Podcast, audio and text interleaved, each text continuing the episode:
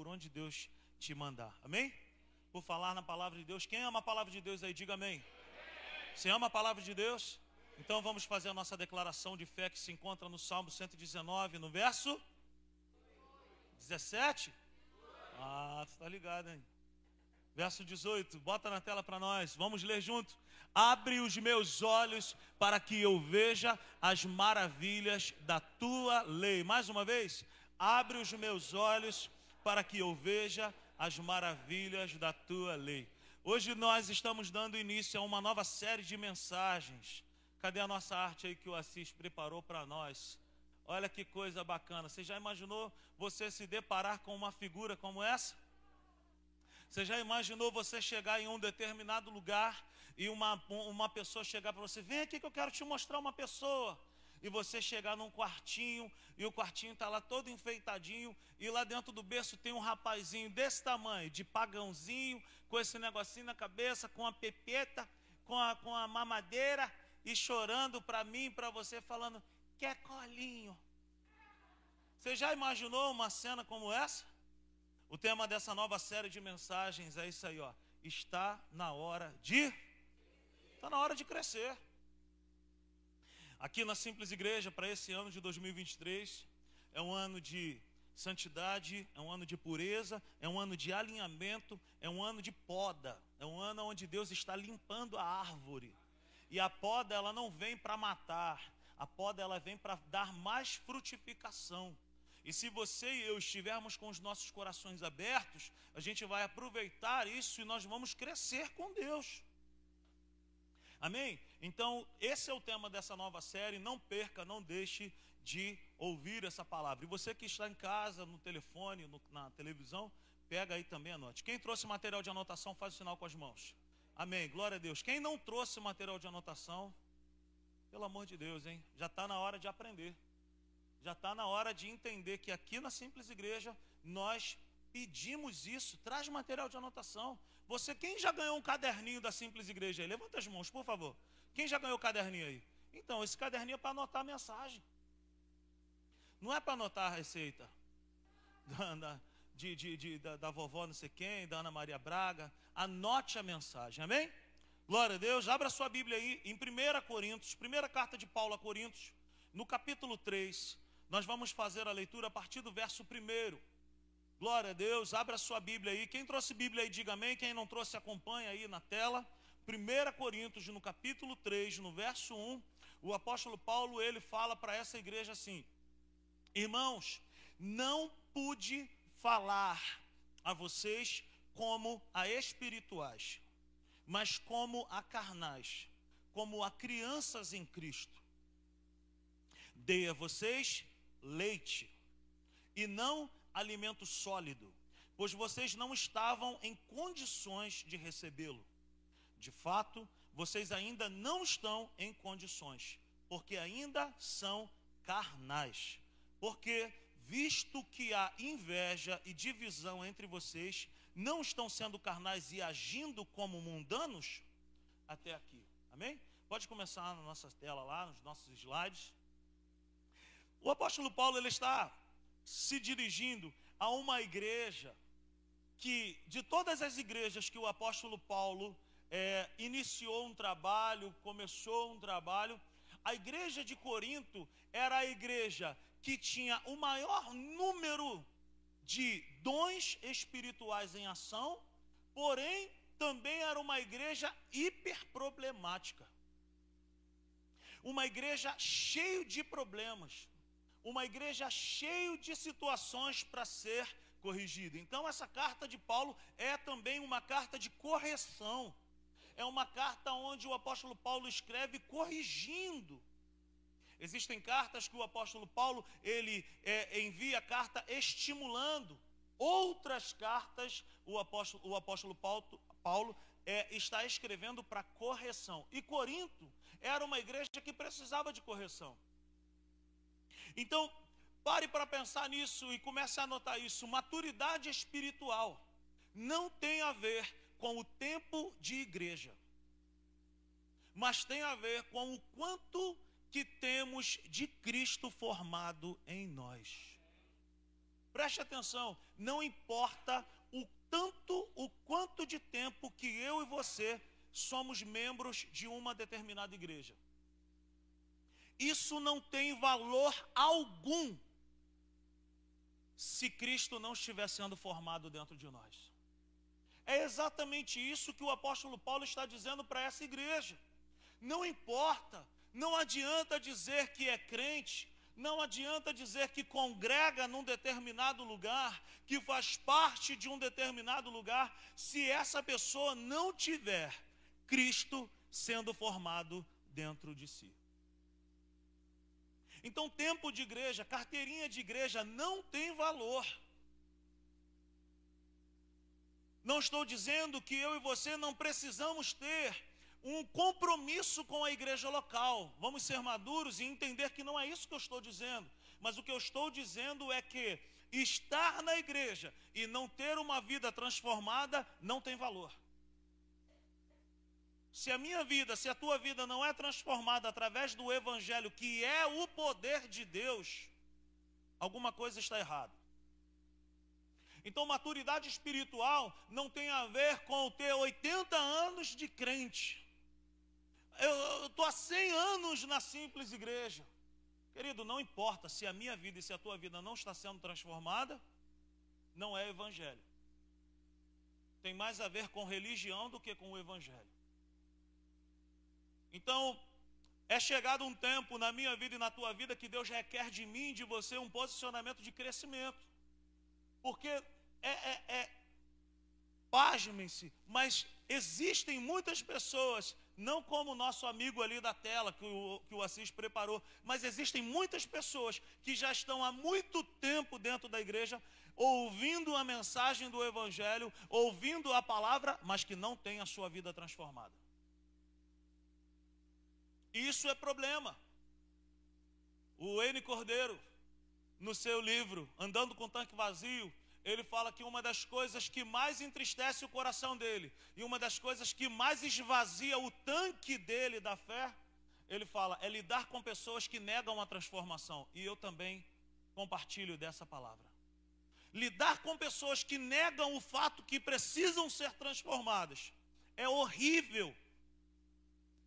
Porque você fica falando, falando, falando e a pessoa não muda, não transforma, não abre os olhos e lidam com Jesus como se Jesus fosse um amiguinho de bar. Jesus não é um colega para sentar numa mesa de bar, ele é Senhor e Cristo. E ele precisa ter o primeiro lugar no nosso coração. Nós precisamos ser transformados por ele. Nós precisamos de uma vez por todas abrir o coração. Eu não estou chamando ninguém para ser perfeito, mas eu estou chamando eu e você para abrirmos o nosso coração e falar assim: Eu quero ser transformado. Eu quero crescer, eu quero ser semelhante. Crescer é um imperativo de Deus, é o padrão de Deus para mim e para você. Segunda-feira passada, o Hugo e o pastor Hugo e a Anne foram lá em casa com a Maitê tomar um café comigo. E eu estava com a Maitê nos meus braços e eu me lembrei da primeira consulta do Nicolas com a doutora Kira, eu e Natália, pais ainda de primeira viagem. Entramos no consultório da doutora Kira, estava bem gelado, do jeito que eu gosto, ar-condicionado no 17, uma benção, uma maravilha. E a doutora Kira tirou a roupa do Nicolas todinha, deixou ele nu, sem fralda, sem nada. Eu já comecei a ficar meio chateado. Eu falei, que é isso, gente? O garoto nasceu tem uma semana, já está tirando a roupa do garoto. E aí ela foi e botou ele deitado numa cama que não estava quentinha, não tinha coberta, tinha aquele papel lá que serve de lençol. Falei, Jesus, o que, que é isso? Que mulher é essa, gente?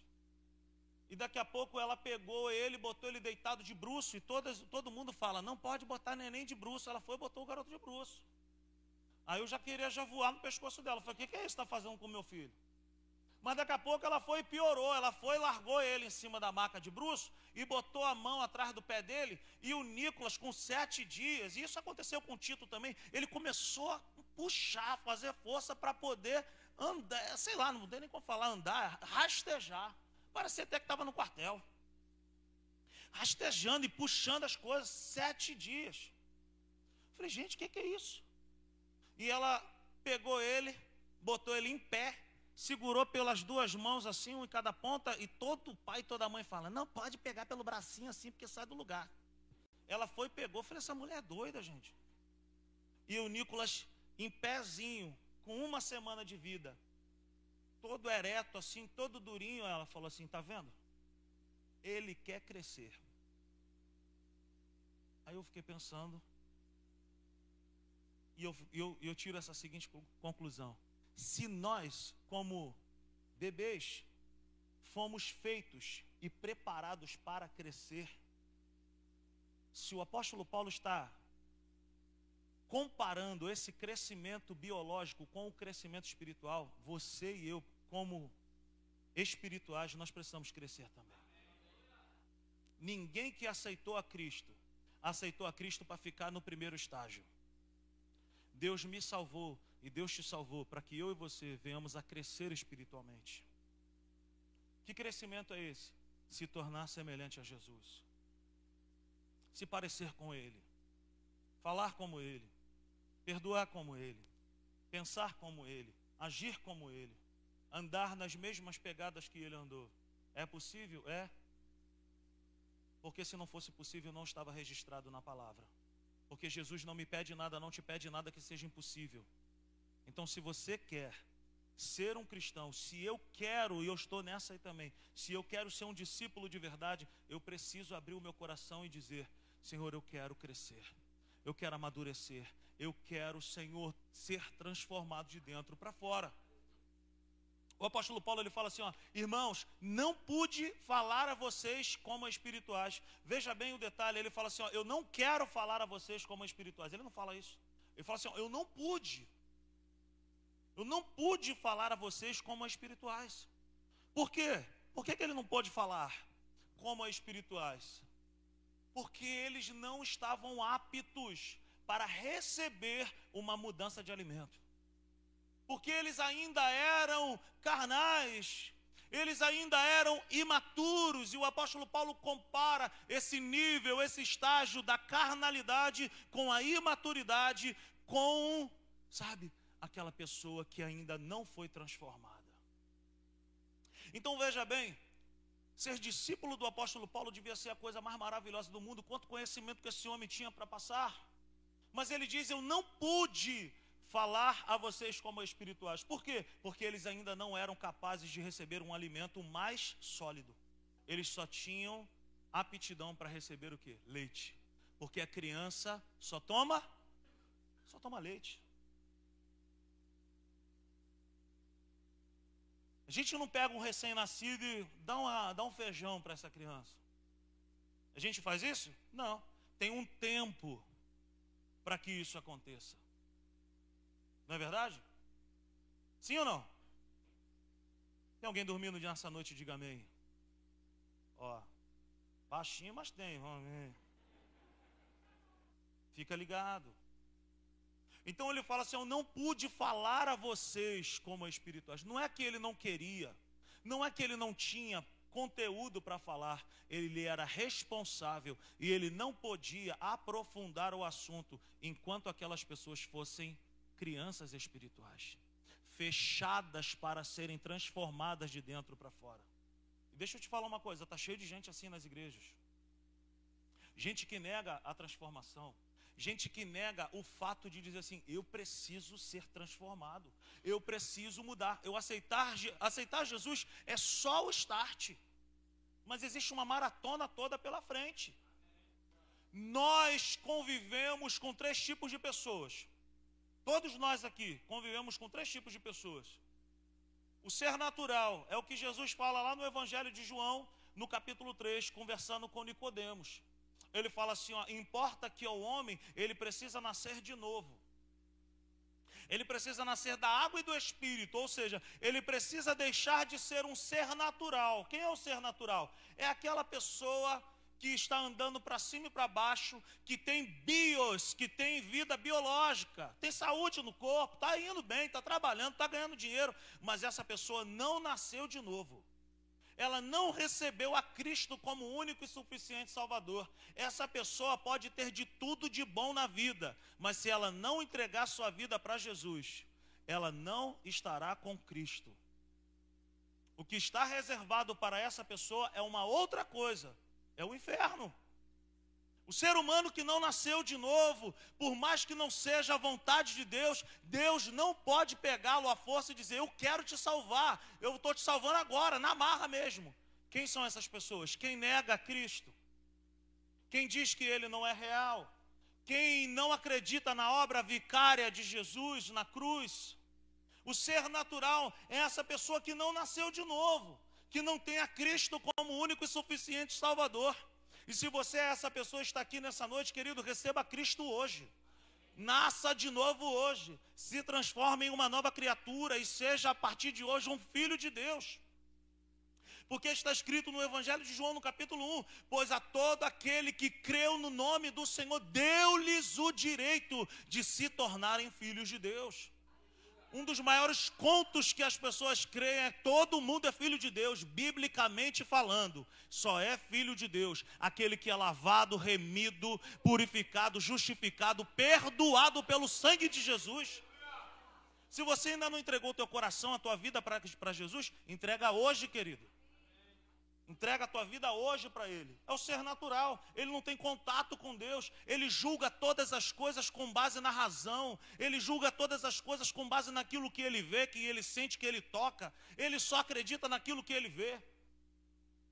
Esse ser natural é impossível caminhar com Deus, porque Deus não me chama para andar com Ele com base naquilo que eu vejo, com base naquilo que eu sinto. Deus me chama para andar com Ele com base naquilo que eu creio. E o ser natural não consegue crer em Deus. A segunda pessoa é o espiritual. O espiritual é aquele que nasceu de novo. É aquele que teve um encontro com Cristo. É aquele que nasceu da água e do espírito. É aquele que tem a sua vida no Senhor. Sabe que entregou a sua vida para Cristo, que de fato dá fruto. Ele não é perfeito, mas ele entregou a sua vida nas mãos daquele que é perfeito. Ele julga as coisas de maneira espiritual ele não é alheio às realidades dessa terra, ele sabe o que está acontecendo, mas ele, antes de qualquer coisa, ele se aproxima de Deus e pergunta: por onde eu vou? Porque ele anda em espírito. Eu não sei se eu coloquei o terceiro aí, que é o carnal. Não coloquei. Mas o terceiro, que na verdade era para ser o segundo, é o carnal, o ser carnal. Ele aceitou a Cristo. Ele entregou a sua vida para Jesus. Ele até foi batizado. Ele até canta, posso não ver o amanhã. Ele sabe todas as músicas. Mas ele é uma tragédia quando ninguém está vendo ele. Ele não dá fruto, ele dá mau testemunho, ele não, ele não consegue guardar a mente, ele não consegue guardar a sua língua, ele dá um péssimo testemunho por onde ele vai, ele é carnal. E pasmem-se, existem muitas pessoas carnais dentro da igreja. Então diga comigo assim: ó, o ser natural não tem contato com Deus. O ser carnal, ele até aceitou Jesus, mas ele nega, nega a transformação. Agora diga assim: eu preciso ser alguém espiritual. Amém? Você pode aplaudir o Senhor aí para eu poder beber uma água? Obrigado. Então preste atenção nisso. Não haverá crescimento espiritual em nós enquanto não descobrirmos em que estágio nós estamos. Você quer crescer para onde? Você quer ser o que na presença de Deus? O que, que você quer aprender com Deus? Enquanto nós não discernirmos aonde nós estamos, em que estágio nós estamos, em que nível de maturidade nós estamos, fica impossível nós atingirmos a maturidade espiritual. Então essa mensagem, essa série de mensagens é para que eu e você possamos olhar para dentro de nós e falar assim: não, peraí, será que eu sou alguém natural? Será que eu estou dentro da igreja esse tempo todo? Será que eu aceitei a Cristo mesmo? Será que eu não preciso aceitar Jesus não, de novo? Será que eu não preciso aceitar Jesus de novo, de novo? Porque também tem isso, tem muita gente que está dentro da igreja que nunca nasceu de novo, que nunca aceitou a Cristo como único e suficiente Salvador. Agora, será que eu sou carnal? Será que eu aceitei a Jesus? Será que eu até levantei minha mão para o Senhor Jesus? Eu até creio nele. Mas será que eu tenho dado frutos? Será que eu tenho sido uma pessoa carnal? Será que eu tenho sido alguém que é baseado naquilo que somente que pensa, que vê, que sente? Ou será que de fato eu tenho sido alguém espiritual? Alguém que deseja ardentemente a palavra de Deus, alguém que anseia pela palavra de Deus, alguém que anseia pela transformação que vem da parte de Deus. Quem eu sou? Onde estou? Quem sou eu? O estágio que nos encontramos determina o nosso alimento. Dá para entender isso? Por exemplo, uma pessoa, uma criança que é bem pequenininha, se ela só toma leite, a gente já sabe que ela tem só algum um mesinho, dois mesezinho de, de vida. Por quê? Porque ela só toma leite, nem água ela pode beber. E aí o que, que vai acontecer? O pai e a mãe vão levar lá no médico, vai falar assim: está crescendo, hein? Está amadurecendo, está ganhando peso, está na hora de entrar com uma nova alimentação. Vamos botar uma raspinha de maçã aí para essa criança? Vamos botar um caldinho de carne. Eu gostava dessa parte, do, quando mudava a alimentação. Quando mudava a alimentação era comigo mesmo. O negócio de só leite eu, eu dava trabalho. Então, o estágio que nos encontramos determina o nosso alimento. Se você é alguém que ainda é um bebezinho, que requer muitos cuidados, cuidado.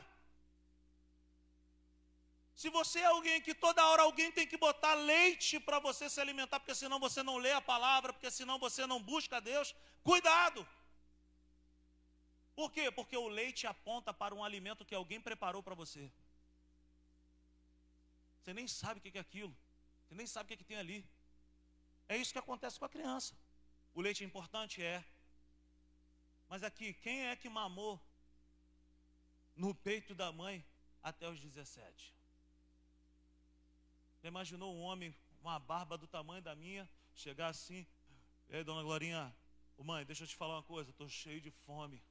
Bota para fora aí, mano, bota para fora aí que eu estou cheio de fome, eu quero mamar.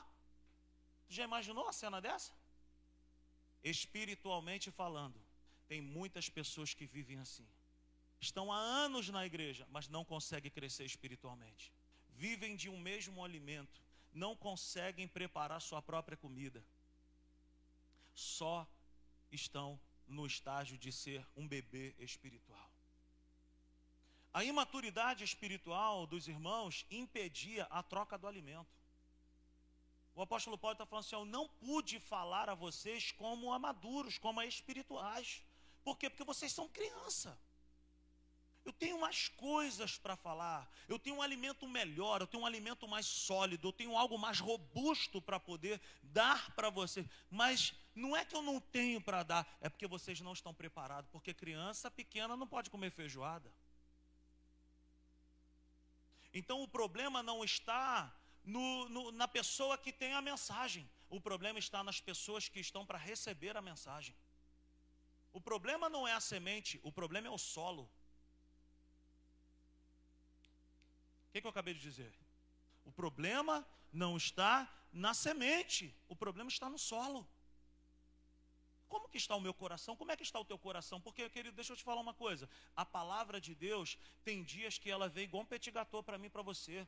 Ela vem igual um browniezinho com aquela, com aquela bola de sorvete, com aquela calda quente em cima, é maravilhosa. Mas tem dia que ela pode vir para mim para você igual um biotônico fontora. É ruim, mas produz coisas boas. Não que, não que a palavra de Deus seja ruim, mas a mesma palavra, você já sabe, a mesma palavra que me consola é a mesma palavra que me confronta. E se a palavra de Deus não me confronta, querido, eu estou no lugar errado. Se eu não abro a Bíblia e leio algo que me confronta, eu estou lendo outra coisa. Eu estou lendo um livro de autoajuda, que só fala aquilo que eu estou com vontade de ouvir. A palavra de Deus não é autoajuda. Palavra de Deus é ajuda do alto. A palavra de Deus é, é soco no estômago de vez em quando. Fala, meu Deus do céu, o que, que é isso? Eu estou errado, eu estou fazendo errado. Então, se a palavra de Deus não produz em mim arrependimento, se a palavra de Deus não produz em mim confissão, de chegar diante de Deus e falar assim: meu Deus, me perdoa, eu errei se a palavra de Deus não produz em mim uma ligação para alguém para dizer assim: meu irmão, eu pequei contra os céus e eu pequei contra você também, me perdoa. Se a palavra de Deus não produz esse tipo de coisa dentro de mim, nós estamos ouvindo outra mensagem que não é o Evangelho. Porque o Evangelho, querido, é espelho. A palavra de Deus é espelho. Ela revela as minhas imperfeições, mas quem tem que mudar sou eu. O espelho, ele me diz que eu estou gordo, que a roupa não, tá, não é a melhor, que eu estou com remela no olho, que o cabelo não está legal. O espelho me mostra que está ruim. Mas o espelho não sai dali e fala assim: deixa eu pentear esse cabelo, vamos lá, 30 polichinelos, vamos lá, a partir de amanhã vamos embora correr nesse valão aí de Jardim América. Valão não, que a gente tem orla aqui em Jardim América. Querido, deixa eu te falar uma coisa: a palavra de Deus é assim também. Ela me confronta de dentro para fora, mas ela me mostra e fala assim: vamos embora, é você que tem que mudar. Só que crianças não conseguem, crianças, bebezinho espiritual, não conseguem mudar sozinhos. Sempre precisa de alguém. É chegado o tempo. É chegado o tempo de mudar, de crescer. Aí o apóstolo Paulo fala assim: ó, dei a vocês leite e não alimento o quê? Sólido. Pois vocês não estavam em condições de receber. Ó, primeiro ele fala: não pude falar a vocês como a maduros. Depois ele fala: dei a vocês leite e não alimento sólido. Ou seja, ele tinha alimento sólido. Ele tinha um alimento melhor. Ele tinha coisas melhores para poder dar para esse povo. Mas por que, que esse povo não recebia? Porque eles não estavam em condições. Que, que, o que, que, que condições são essas que impede eu e você de recebermos algo melhor? Uma mente disposta a ser transformada e um coração quebrantado, porque um coração contrito e quebrantado o Senhor jamais despreza. Querido, você pode entrar por essas portas aqui, ser o maior vacilão de todos os tempos da face da terra. Mas se você chegar diante de Deus e falar assim, Senhor, eu me arrependo. E eu sempre falo para a Natália Brunieri, que eles ficam falando, para de orar para que os doidos cheguem na igreja. Eu, deixa eu te falar, porque no início da igreja, a gente orava, Jesus, manda os malucos para a simples igreja, manda os doidos. Esse aqui, chegou uma hora que a gente falou, Jesus já chega também. Porque deixa eu te falar uma coisa. Eu prefiro lidar com o cara que chega diante de mim e fala assim: ó, eu, eu jogo no bicho, faço aposta em todos os times, estou devendo agiota, uso cocaína, fumo maconha, já usei até crack, tomo pitu, estou enrolado, tenho mulher na rua, tenho sei quantas. Eu prefiro lidar com gente que chega assim e fala, mas eu não quero mais essa vida eu quero entregar minha vida para Jesus. Eu prefiro lidar com gente assim do que lidar com aquele cara que vem bonitão, tem cara de crente, tem, tem cheiro de crente, anda com Bíblia debaixo do sovaco, mas não é crente. Se tu for procurar direitinho, tem até rabinho e chifrinho.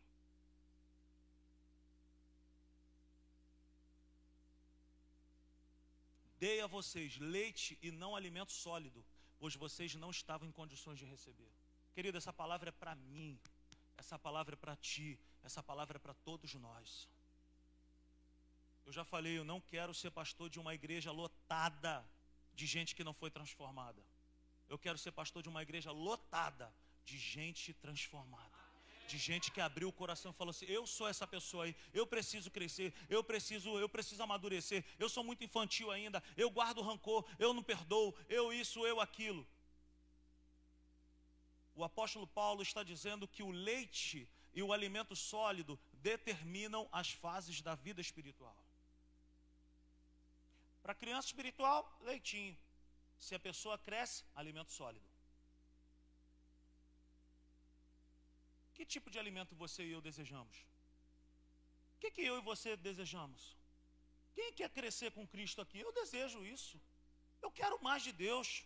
Eu quero ser mais profundo na palavra de Deus. Eu quero abençoar mais a tua vida. Eu quero levar, meu irmão, a minha família, a minha vida a lugares altos, a oceanos profundos na presença de Deus. Agora, se eu não me abro para ser transformado, fica impossível. Por quê? Por causa do alimento.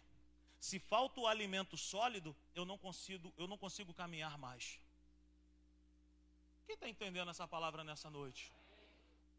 Então o apóstolo Paulo está dizendo isso, ó o leite e o alimento sólido determinam as fases da vida espiritual. Se eu só me alimento daquilo que vem dos outros, eu sou uma criança espiritual. Se eu ainda não tenho a capacidade de abrir a própria palavra, a minha própria Bíblia, e me dedicar a Deus ali durante um tempo, eu sou um neném. Se eu não tenho apetite para mudar, para rejeitar a mamadeira, eu sou um neném ainda. Já viu quando a criança não quer mais neném, mais a mamadeira? Ela fala assim, eu não quer mais. Ela está dizendo, eu quero algo mais sólido. Mas na igreja está cheio de gente que quando vê uma mamadeira fala: Eu quero, eu quero a mamadeira. Não, mas já está na hora de comer caldinho de carne com feijão. Mas eu quero aquilo lá, por quê? Porque aquilo lá é fácil. É chegado o tempo de crescer. É chegado o tempo de nós abrirmos o nosso coração e falar assim: Senhor, vê se há em mim algum caminho mau. Senhor, sonda meu coração, leva-me além. Eu quero ser transformado à imagem de Cristo. Eu não estou brigando com ninguém. Vocês me entendem? Eu não estou brigando com ninguém. Essa palavra é para mim também. É chegado o tempo de a igreja desmamar para crescer. É chegado o tempo de a igreja desviar o rosto da mamadeira e falar assim: não, não, não, já deu tempo já disso aí. Isso não faz mais parte de mim, não. Eu não quero mais isso. Eu quero algo mais profundo. Quando será a festa do desmame? Quando que vai ser a festa do desmame? Antigamente, Abra sua Bíblia lá em Gênesis, no capítulo 21, no verso 8. Antigamente, as pessoas festejavam quando chegava a época do desmame. O menino cresceu e foi desmamado. No dia em que Isaac foi desmamado, Abraão deu uma grande festa.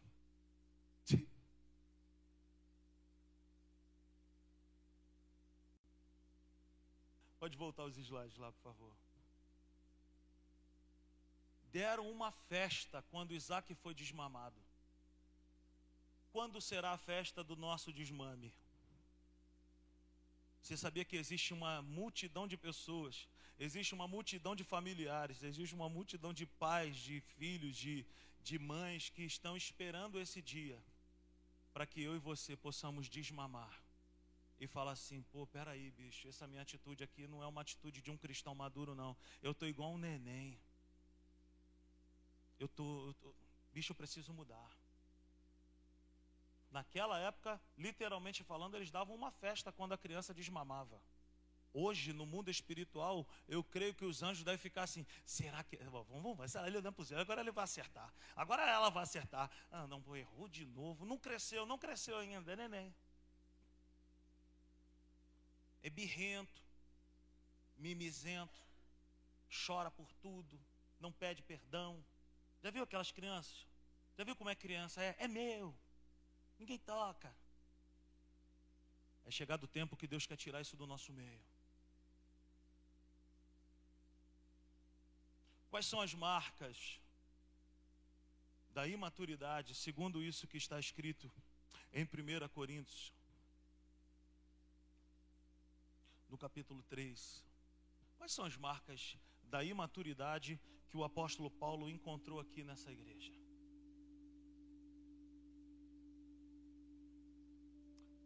O cultivo de um pensamento carnal é a primeira marca que eu quero falar contigo nessa noite. O apóstolo Paulo identificou que essa igreja eles cultivavam um pensamento carnal. No decorrer dessa série de mensagens, a gente vai falar um pouco sobre a história da igreja de Corinto. Por que, que Corinto era uma igreja assim tão carnal? Então eles cultivavam um pensamento carnal. Eles eram conduzidos pelo que dá prazer. Querido, deixa eu te falar uma coisa. Não é todo dia que eu estou com vontade de ler a Bíblia. Não é todo dia que eu também estou com vontade de ler a Bíblia, de orar não é todo dia que eu tenho vontade de vir para a igreja. E eu estou aqui me expondo nessa noite. Não é todo dia que eu também estou com vontade de pedir perdão quando eu erro. Não é todo dia, sabe por quê? Querido, porque eu não posso ser movido por aquilo que me dá prazer. E é isso que Deus espera de mim e de você. Eu e você não podemos mais ser movidos por aquilo que nos dá prazer. Ah, hoje eu estou com muita vontade para a igreja, eu vou. Hoje eu estou com muita vontade de ler a Bíblia, eu leio. Hoje eu estou com muita vontade de orar, eu oro. Ah, mas eu não estou com vontade hoje, eu também não faço nada. Ser conduzido por aquilo que dá prazer é uma das marcas da imaturidade. Não seja guiado, não sejamos guiados por aquilo que nos dá prazer somente. Querido, querido e querida, Deus nunca pode deixar de ser prioridade na nossa vida. Ah, mas, ah, você quer. Ah, ah, e ó, eu não estou falando que você não pode fazer nada. Semana passada aconteceu um problema aqui no nosso meio. Nós perdemos o nosso irmão Silvio. Eu estava longe, eu estava é, numa viagem, era meu aniversário de casamento. Eu estava descansando com a minha família. E eu passei o sepultamento para os nossos irmãos conduzirem. O pastor Hugo saiu das férias dele, foi lá, supriu a necessidade. Eu não estou dizendo que você não pode ir no Maracanã. Eu não estou dizendo que você não pode fazer uma viagem com a sua família. Eu não estou dizendo que você não pode viajar. Eu não estou dizendo que você não pode ir numa festa. Eu não estou dizendo, querido, não é isso. Eu não estou dizendo que você não pode ver uma série de Netflix. Eu não estou dizendo que você não pode ver um filme, que você não pode ir no cinema. Não é nada disso. Eu estou dizendo o seguinte: que Deus precisa estar à frente de todas essas coisas. Que a vontade de Deus deve estar em primeiro lugar na minha vida e na tua vida. Que o fato de ser transformado de dentro para fora deve estar na frente de todas as outras coisas. Eu sou o primeiro a dizer aqui para todos os homens que andam mais perto de mim. Por exemplo, o pastor Hugo é minha testemunha.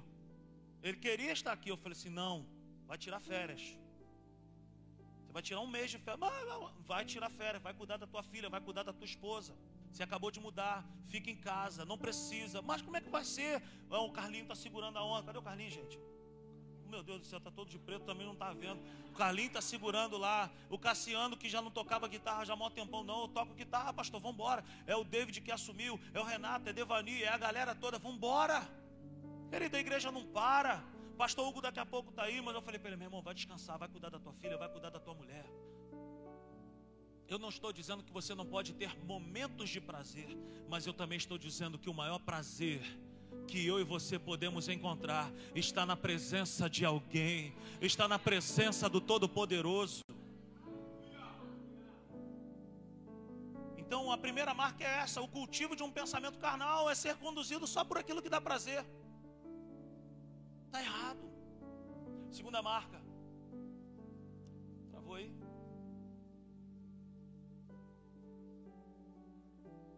Aleluia. Oi? Volta aí. Ali que travou. Está igual a zaga do Vasco sexta-feira. Está terrível. Isso aí. Então, a primeira marca, o cultivo de um pensamento carnal é ser conduzido pelo que dá prazer. Segunda coisa que o apóstolo Paulo, ele vê aqui, veja bem, no verso 2 ele fala: Dê a vocês leite e não alimento sólido, pois vocês não estavam em condições de recebê-lo. De fato, vocês ainda não estão em condições, porque ainda são carnais. Preste atenção: carnal não é isso, carnal é isso é uma mentalidade afastada de Deus. Mas ele continua dizendo: porque, visto que há inveja. Olha o que ele fala. Inveja é isso, ó, o desejo de ter o que não é nosso. Sabe o que, que isso produz em nós? Não ser contente com o que já possuímos nos adoece. Todo invejoso é doente. Ele não celebra nada. Ele não consegue ver virtude em nada ele não consegue celebrar nada, porque porque ele está com o olho só naquilo que é do outro. E pasme-se, isso estava dentro de uma igreja. E eu já te contei o meu testemunho aqui, não tem problema nenhum de falar isso. Eu um dia eu já fui um invejoso. Eu tinha inveja de uma pessoa. E um dia eu procurei essa pessoa, eu olhei nos olhos dessa pessoa e falei assim, cara, eu preciso compartilhar um pecado contigo. Preciso te confessar um pecado. Ele pode falar, meu irmão. Eu falei, eu tenho inveja. Aí ele, que isso? Eu falei, é de você. Ele falou, que isso, cara? E eu falei, ó, por isso, por isso e por isso. Eu tenho inveja de você, eu desejo o que você tem, eu desejo o que você é, mas eu estou entendendo que o que você tem é para você ter, o que você é para você ser. Isso não tem nada a ver comigo, porque Deus tem uma história diferente para mim. E enquanto eu e você cultivarmos isso dentro de nós, nós jamais vamos celebrar por aquilo que já temos em nossas mãos. Você tem, de repente, nossa, eu tenho inveja da família de fulano de tal, mas você tem a sua família. Eu tenho vontade de ter a casa do fulano de tal. Enquanto você não tiver um coração disposto a celebrar com ele que já tem, você e eu jamais teremos aquilo que desejamos. Então, ó, o cultivo de um coração, de uma mente carnal e a inveja. Aleluia. Pensamentos de divisão e facção no meio da igreja, uma outra coisa que o apóstolo Paulo vê também. Ele fala assim: ó, porque ainda são carnais, porque visto que há inveja e divisão entre vocês, dentro da igreja. Eu sou pastor dessa igreja, e debaixo de uma autorização de Deus, debaixo de uma unção de Deus, eu quero determinar aqui: aqui não rola fofoca. Aqui não tem negócio de disse-me disse. Se vier para cima de mim da Natália com negócio de conversinha fiada, de falou, eu e Natália, a gente já pega logo o telefone e fala assim: peraí, vamos resolver isso agora. Então aqui a gente resolve as coisas olho no olho. Falou, meu irmão, você falou isso? Por que isso? Sabe por quê, querido? Porque nós somos o corpo de Cristo. E aqui no nosso meio não tem ninguém perfeito, não, mas nós devemos procurar a saúde para todo o corpo de Cristo. Então chega, não vale, não vai rolar aqui no nosso meio. Negócio de disse me disse, porque fulano de tal, porque esse aquilo, acabou, não tem isso aqui. Aleluia, eu estou apontando para lá e não está indo. Então, dentro da igreja havia isso, pensamentos de divisão. Eu sou de Paulo, eu sou de Apolo. É, eu, eu fui batizado por ele, eu não fui batizado por aquele. Querido, nós somos o corpo de Cristo aqui. Eu sou pastor da igreja, mas o Bismarck tem tanta importância como eu aqui. Tem o pastor Lennon também que chegou agora, mas tem o Igão que também está aqui, que tem a Natália, que tem a Érica. Nós somos o corpo, não tem ninguém maior do que ninguém aqui. Não tem negócio de facção, facção é outra história. Aqui é o corpo de Cristo. Você seria capaz de agredir uma parte do seu corpo por não gostar desse membro do corpo? Querido, eu olho para mim e falo, meu irmão, essa barriga aí tem que sumir, tem que acabar com isso. Toda vez que eu chego diante do espelho, que eu tiro a camisa, eu falo, meu Deus, tu tá é gordo, rapaz. Mas eu nunca esmurrei a minha barriga dizendo, eu odeio você, barriga. Eu odeio você, eu quero que você morra, eu quero que você suma de mim. Eu nunca fiz isso. Você de repente não gosta do teu olho, tu já deu um soco no teu próprio olho porque tu não gosta do teu olho? Palavra de Deus diz que nós somos o corpo de Cristo. E nós não podemos nos degladiar como igreja. Se você de repente tem alguém que você pensa mal dessa pessoa, vou te dar um conselho. Leva essa pessoa na padaria da Rua 7 um dia. Compra um misto com ovo lá. Pede um cafezinho para dois. Vai lá, senta com essa pessoa. Fala, rapaz, eu pensava isso aqui de você, mas tu não é nada disso. Você não é essa pessoa. Você é uma pessoa maravilhosa. Talvez você está aqui hoje com esses tipos de pensamentos. Não, mas eu não tenho valor aqui nessa igreja, eu não posso isso. Ah, ou de repente você é essa pessoa que, que dentro de você está dizendo assim: Cara, eu, eu tenho inveja. Eu sou assim, eu sou assado. É chegado o tempo da maturidade. É chegado o tempo de nós olharmos para dentro de nós e falar assim: Eu quero crescer, eu quero amadurecer. Se você é essa pessoa, aplauda a palavra de Deus nessa noite. Fique de pé.